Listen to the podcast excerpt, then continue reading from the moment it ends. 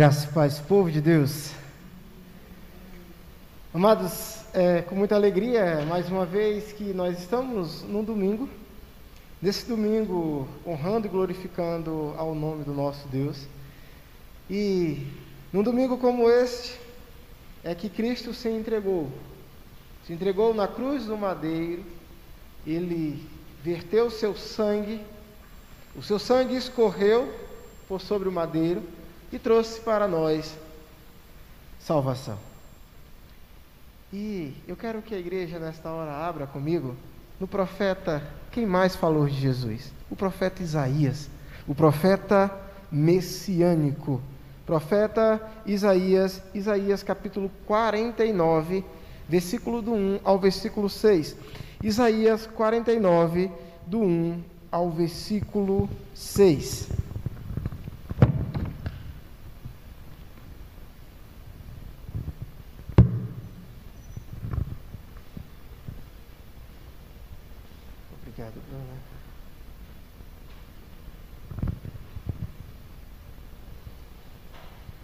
Você que nos acompanha de casa, Isaías 49, versículo 1 ao versículo 6, e diz assim a palavra do nosso Deus: Ouve-me, terras do mar, e vós, povos de longe, escutai. O Senhor me chamou desde o meu nascimento, desde o ventre de minha mãe, fez menção de meu nome. Fez a minha boca como uma espada aguda, na sombra da sua mão me escondeu. Fez-me como uma flecha polida e me guardou na sua aljava. E me disse: Tu és o meu servo, és Israel, por quem hei de ser glorificado. Eu mesmo disse: Debalde tenho trabalhado, inútil e vãmente gastei as minhas forças. Todavia, o meu direito está sempre, está perante o Senhor, a minha recompensa perante o meu Deus. Mas agora diz o Senhor que me formou desde o ventre para ser seu servo, para que torne a trazer Jacó e para reunir a Israel a ele. Porque eu sou glorificado perante o Senhor, e o meu Deus é a minha força. Amém. O versículo 6, sim, perante o Senhor, o meu Deus é minha força, diz ele: pouco é os seres, meu servo, para restaurares as tribos de Jacó e tornares a trazer os remanescentes de Israel. Também te dei como luz para os gentios, para seres a minha salvação, até a extremidade da terra.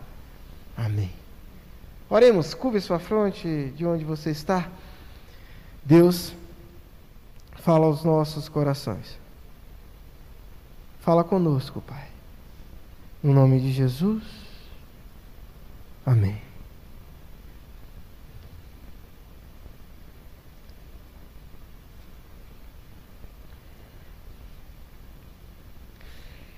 Eu quero dizer para os irmãos que nós estamos numa sequência, em uma série em que algumas semanas atrás nós trabalhamos um dos cânticos do servo do Senhor em Isaías. Nós trabalhamos Isaías 42, de 1 a 9. Antes de eu ter ido viajar para, para Patrocínio, Minas Gerais, nós estudamos Isaías 42, do versículo 1 a 9. Hoje é o segundo cântico do Senhor, do servo do Senhor, que é Isaías 49, do versículo 1 ao 6, que nós acabamos de ler.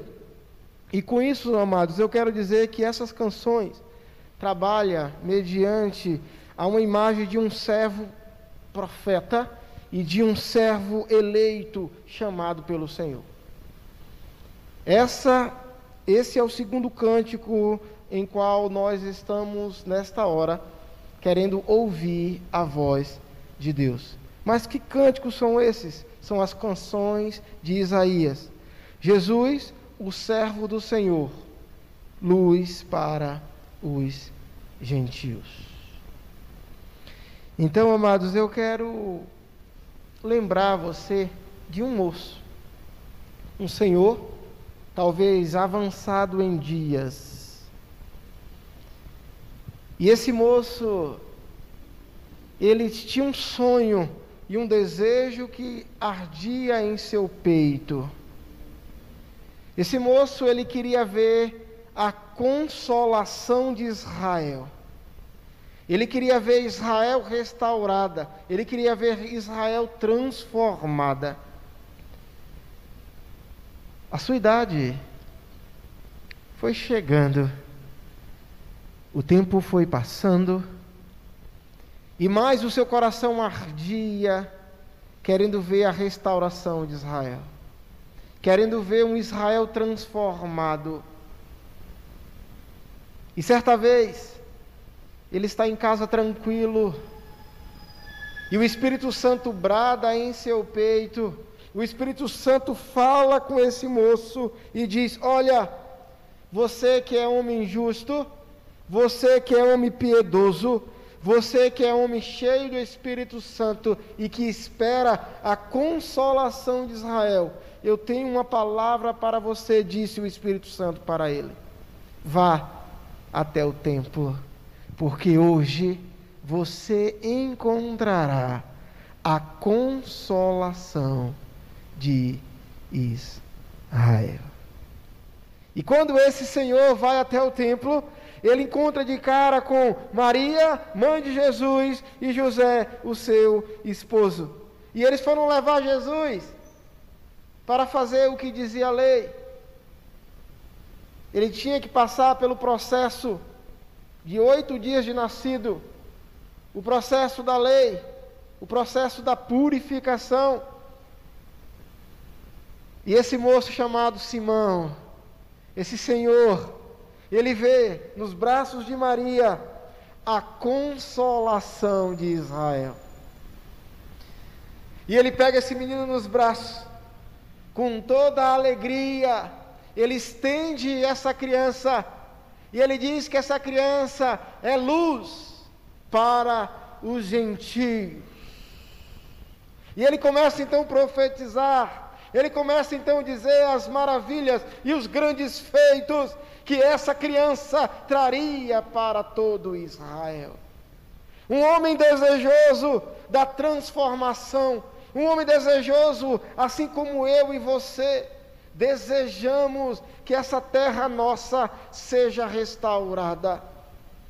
Um homem que desejava a consolação de Israel, como eu e você estamos vivendo em tempos difíceis, tempos de crise, pandemias, mortandade, violência, atrocidades acontecendo por toda a terra. E nós estamos desejosos para ver a consolação de Israel. Nós somos Israel, nós somos o Israel de Deus. E a nossa terra também está necessitada da consolação. Simeão tem nos braços agora, profetiza, olha para a mãe da criança e diz: Olha, esse menino está destinado tanto para a ruína quanto para salvação.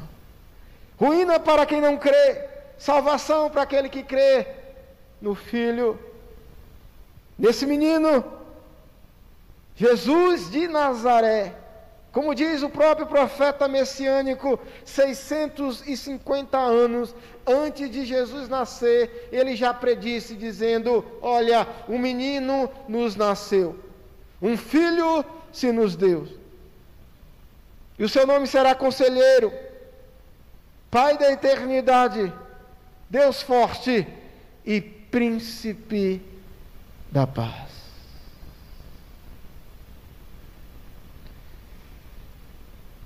E quando Simeão pega essa criança nos braços, estende e profetiza, depois ele vai no particular com Deus e diz: Deus, agora pode levar seu servo em paz. Deus, agora eu posso partir contigo. Eu esperei tanto para ver a consolação de Israel, e agora em meus braços está esta criança, a consolação de Israel, Jesus. o predito, o filho de Davi, a nação santa, a qual ele escolheu para si. Essa criança agora encabeça uma nova história para o Israel de Deus. E eu quero dizer para os amados que o nosso tema é o Jesus, o servo do Senhor, luz para os gentios. Se você olha comigo versículo 1, logo você olha o primeiro, a primeira ordem, está no imperativo, está dizendo: ouve-me.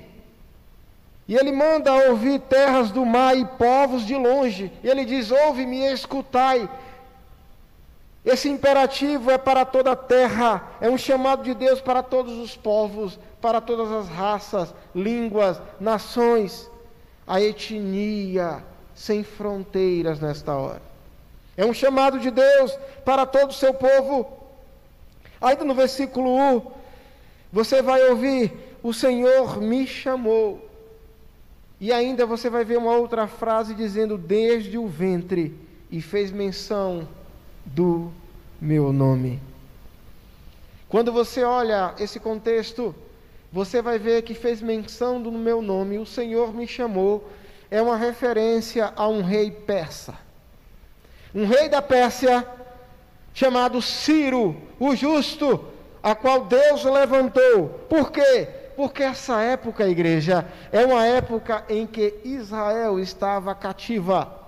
O rei Nabucodonosor ele tinha levado Israel do sul e do norte cativo e se excedeu no seu domínio. Ele queimou portões, profanou o templo, ele matou mulheres, crianças, ele rasgou o ventre de mulheres grávidas, jogou seus filhos nos rios. Esse rei impetuoso, Nabucodonosor, excedeu no domínio. Então Deus levanta um rei chamado Ciro, a quem ele chama de meu servo, o meu escolhido, e agora ele levanta para tirar Israel do domínio de Nabucodonosor. Mas eu quero dizer para você que esse cântico não se resume tão somente a Ciro, porque tem missão aqui que Ciro, como homem, ele não pode cumprir. Essa canção, o segundo cântico do servo do Senhor, não pode e não deve se resumir somente a um rei humano. Esse texto viu para sua época. Deus profetizou que um homem viria, um rei viria e libertaria Israel no tempo do seu cativeiro porque Deus não está avesso ao meu e nem ao seu sofrimento. Deus sabe que você sofre. Deus te atende no momento oportuno. Deus atendeu o seu povo aqui 600 anos atrás, antes do seu nascimento, com a promessa que viria um rei Ciro, um rei Pérsia, dos medos e persas para libertar Israel do seu sofrimento, do seu cativeiro. Deus atendeu o seu povo para a sua época, porque Deus não está avesso nem ao meu e nem ao seu sofrimento. Ele te atende. Ele ouve as nossas orações. Ele ouve o nosso clamor. Em Apocalipse e, e nos Salmos diz que as nossas lágrimas são revestidas em oração. Até no momento que você acha que não está orando, no momento que você está derramando lágrimas, a palavra de Deus é categórica, diz que ele colhe e coloca em um odre, coloca em uma vasilha, e ele acumula as suas lágrimas como um incenso suave, como, como um armazenamento de orações feitas até as suas lágrimas. Então Deus atendeu esse povo nesta época, um povo que sofria, que gemia, que estava cativo do rei Nabucodonosor, e Deus levantou um rei poderoso, o rei Ciro, dos medos e persas. E dominou, subjugou Nabucodonosor, destronou Nabucodonosor, e depois chamou todo Israel e disse: Pode ir para sua casa, pode ir para sua terra. É quando eles escrevem o Salmo 126. É quando eles estão em Romaria e diz: Quando o Senhor restaurou a sorte de Sião, ficamos como quem sonha. Então a nossa boca se encheu de riso, a nossa língua de júbilo. Então se dizia entre as nações: Grandes coisas fez o Senhor por nós. Com efeito, grandes coisas fez o Senhor por nós e por isso estamos alegres. Restaura, Senhor, a nossa sorte como as torrentes no Negueb, e os que com lágrimas semeiam, com júbilo ceifarão, e quem sai andando e chorando enquanto semeia, voltará com júbilo, trazendo os seus feixes, os seus molhos, os seus alimentos. Essa promessa aconteceu, esse sofrimento foi sanado, porque Deus não está avesso nem ao meu e nem ao seu sofrimento, Ele conhece a sua dor.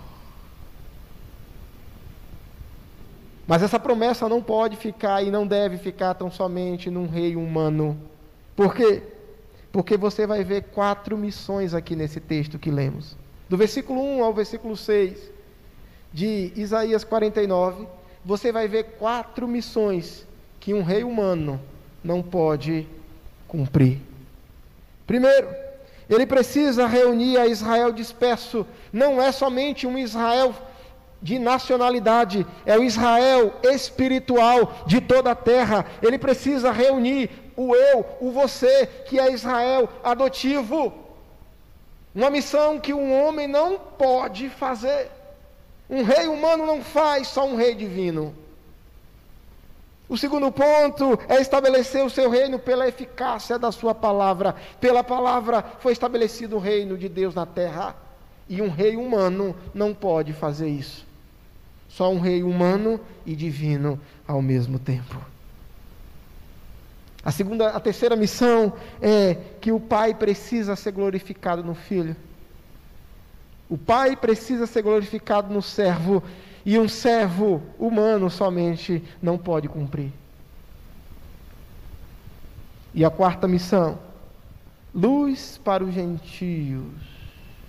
Só quem pode trazer luz para o mundo de trevas é um rei que é humano e divino. Somente e somente. O nosso primeiro ponto, amados, o reunir Israel disperso, você vê no versículo 5. Quando você olha para o versículo 5, você vai ver um destaque aí para que torne a trazer Jacó e para reunir Israel a ele. No meio do versículo 5 você encontra esse destaque. Esse é o primeiro princípio. Essa é a primeira missão. Para que torne a trazer Jacó e para reunir Israel a ele. E somente um rei divino, vindo do Pai, pode fazer e pode executar esta missão. Porque esse Israel não é um Israel somente de nacionalidade, é um Israel espiritual, é o Israel espalhado por toda a terra, nos quatro cantos da terra, independente de línguas. Dentro das tribos indígenas há Israel de Deus, dentro dos quilombolas há um Israel de Deus. No outro lado do mundo, no Japão, há Israel de Deus na Coreia do Norte, do Sul, há um Israel do Deus. Brasil, há Israel de Deus. Só um rei divino, só esse Jesus, o servo do Senhor glorificado, pode reunir todo esse povo. A segunda missão dada é a esse rei é que ele vai estabelecer seu povo, unir o seu povo pela palavra. Que palavra é essa? A palavra do próprio Deus. Ele vai reunir o seu povo nos quatro cantos da terra pela palavra dele. E em toda a terra em toda a terra se ecoa a grandiosidade do Deus que criou os céus e a terra. Sabemos que ainda há povos não alcançados. Sabemos que ainda há povos que precisam ouvir da palavra e ouvirão. Mas nos quatro cantos da terra já se ouve, já se ecoa, de todas as formas, nas mídias, de forma escritas, Bíblias distribuídas, em toda a terra já se ouve esse Deus criador de toda a terra. E ele veio estabelecer esse reino por sua palavra, porque ela é eficaz. O versículo 2, você olha esse ponto de missões, essa segunda missão. O versículo 2, quando diz: pela eficácia de Sua palavra. É assim que ele vem estabelecer todo o povo, unindo todo o povo pela eficácia da tua palavra, quando ele diz: Fez a minha boca como uma espada aguda. E é interessante que nós olhamos em todo o Novo Testamento e também em muitos escritos espalhados pela Bíblia, você vai perceber que sempre a palavra espada está relacionada à boca de Deus, à questão do Espírito de Deus, à questão da ação de Deus. Quando eu cito rapidamente aqui, Efésios 6,17 diz: a espada do Espírito que é a palavra de Deus. Quando eu cito Hebreus 4,12, porque a palavra de Deus é viva e eficaz, é mais cortante do que qualquer espada de dois gumes, e penetra até o ponto de dividir alma e espírito, juntas e medulas, e é apta para discernir os pensamentos e os propósitos do coração. Quando João está na ilha de Pátimo, quando ele está lá isolado, ele está bem idoso e Deus revela-se para ele. Ele vê o Cristo glorificado, ele vê os cabelos brancos como neve, olhos como chama de fogo. E essa visão desse Cristo glorificado, ele vê que da espada, que dá perdão, que da boca desse Cristo glorificado saía-se uma espada, uma espada afiada de dois gumes, e o seu rosto brilhava como o sol. Isso você encontra em Apocalipse 1,16, demonstrando que é pela palavra de Deus que é considerada a espada. A espada em si, ela tem a, o objetivo de corte. Mas corte, quando você olha para o termo hebraico, corte significa aliança. Deus fazia aliança quando cortava o animal e firmava aliança com seu povo. E essa mesma palavra que é considerada espada, ela não vai dividir você de Deus, ela traz você para Deus, é a aliança que Deus faz contigo. E ela é a espada que pode separar das pessoas que não comungam da mesma fé que você. Mas em si, essa espada te atrai, porque é palavra de Deus. Então, o nosso terceiro ponto, amados, o nosso terceiro ponto dessa missão, que um homem comum não pode fazer. Isso marca que esta mensagem é uma mensagem profética. Por mais que falou de um rei persa, dos medos e persas, que salvaria Israel, a primeiro momento, ela é uma mensagem profética. A divinda do Filho, de Deus para o seu Filho, através do Espírito Santo. O Pai seja glorificado no Filho. Você vê isso no versículo 3 e no versículo 5 que acabamos de ler. Você vai ver que a missão dele é que o Pai seja glorificado no Filho. O versículo 3 você vai ver: hei de ser glorificado. É essa expressão que você vai achar aí. E me disse: Tu és o meu servo, és Israel, por quem hei de ser glorificado. O versículo 5 diz que a missão é a mesma, porque eu sou glorificado perante o Senhor, na parte B do versículo 5. Porque serei glorificado, e eu sou glorificado perante o Senhor, e o meu Deus é a minha força. Me fez lembrar o nascimento de Jesus. Logo ao nascer Cristo ressurreto, logo ao nascer o menino Jesus, antes de ser ressurreto, ele já trazia a glorificação para o nosso Deus. Como? Primeiro, o nascimento de Cristo, o mundo, o cosmo, a natureza, ela percebeu o nascimento do Messias, do Salvador, do menino que viria a salvar toda a humanidade. Como que a natureza sentiu? Uma estrela brilhava, a estrela que pré-anunciava e que marcava de forma exata a localidade dessa criança. Os astros do mundo, os astros da natureza se colocou de forma de reverência, localizando esta criança. E quando a criança nasce e ela é envolta em feixes, porque ela estava em uma manjedoura, em um lugar onde é um pasto de animais, porque não tinha espaço para Jesus nascer nos hotéis. Cada um estava preocupado consigo mesmo e não tinha espaço para Jesus. E ele nasce numa manjedoura, que é aquele coxo que o animal ou ele come ou ele bebe água. Jesus foi envolto em faixa pela sua mãe. Enquanto sua mãe está envolvendo essa criança, o anjo do Senhor aparece, percebe o grande evento de toda a humanidade, o grande evento de toda a terra, a criança, o Cristo ressurreto acabou de nascer.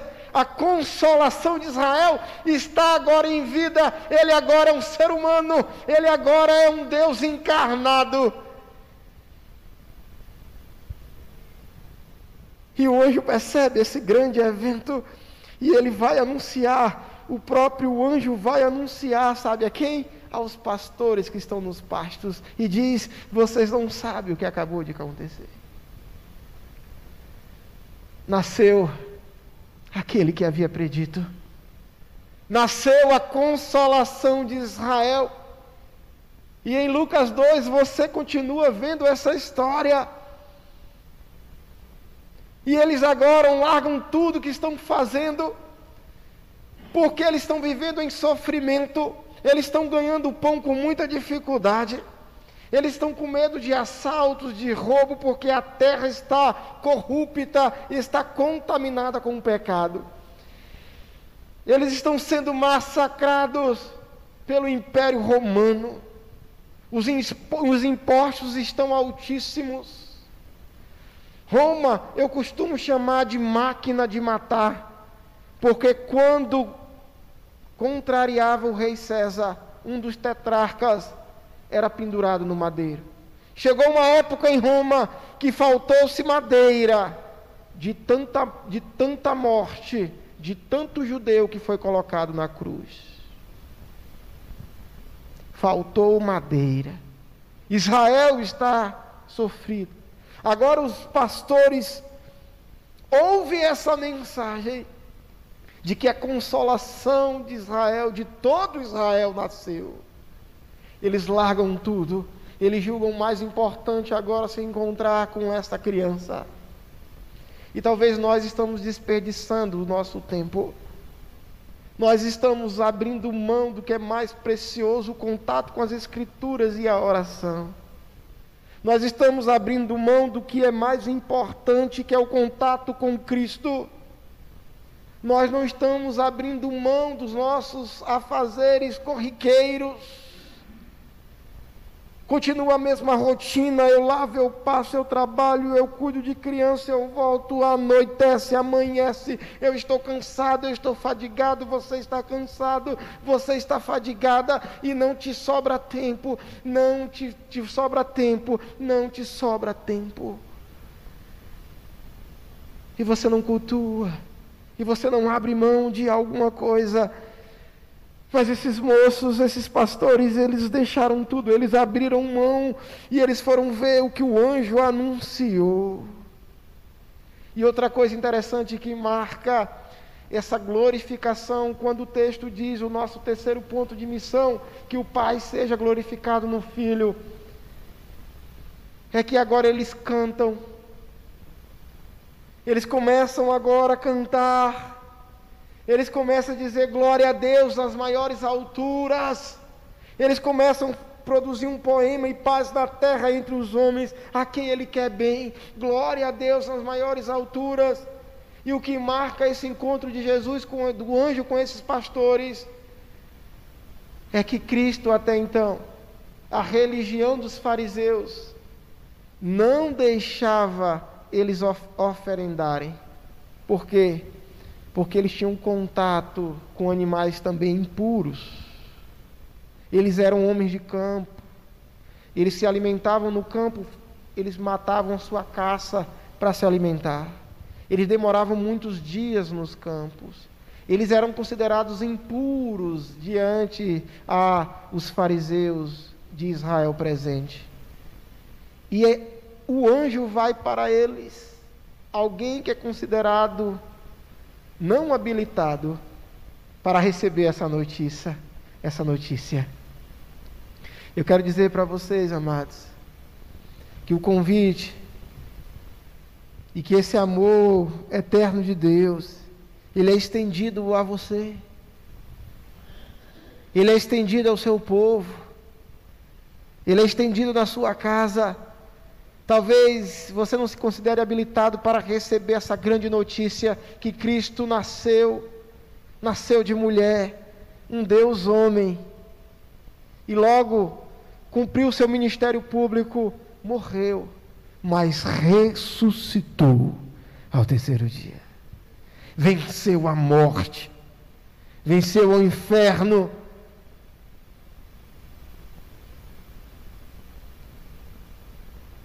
E esse terceiro ponto, que o Pai seja glorificado no Filho, quando ainda eu olho para João, o interessante é que lá na oração sacerdotal que Jesus vai orar pelo seu povo, lá em João 17, ele vai dizer: Olha, eu te glorifiquei na terra. Cristo falando para Deus: Deus, ó, ó Pai, eu te glorifiquei na terra, consumando a, a obra que me confiaste para fazer. E agora glorifica-me, ó Pai, contigo mesmo, com a glória que eu tive junto de ti, antes que houvesse mundo, antes que houvesse mundo, o nosso Cristo já estava glorificado.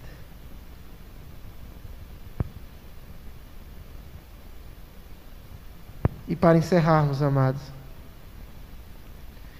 Jesus, o servo do Senhor, luz para os gentios. Você consegue encontrar isso no versículo 6, o nosso último versículo. Na segunda parte diz: Também te dei como luz para os gentios para seres a minha salvação até a extremidade da terra. O que que Simeão fez? Simeão, ele segurou a criança, e Simeão, o texto diz em Lucas 2, vai dizer que Simeão estava cheio do Espírito Santo, homem piedoso, homem justo e cheio do Espírito de Deus. Ele segura a criança, o Messias, o Salvador do mundo, e agora ele profere essas palavras, palavras também proféticas: luz para a revelação aos gentios e para a glória do teu povo de Israel. A profecia descrita lá em Isaías se concretiza agora em Cristo, nos braços de Simeão, um homem de Deus, que só estava esperando a consumação de Israel. Sabe o que é interessante?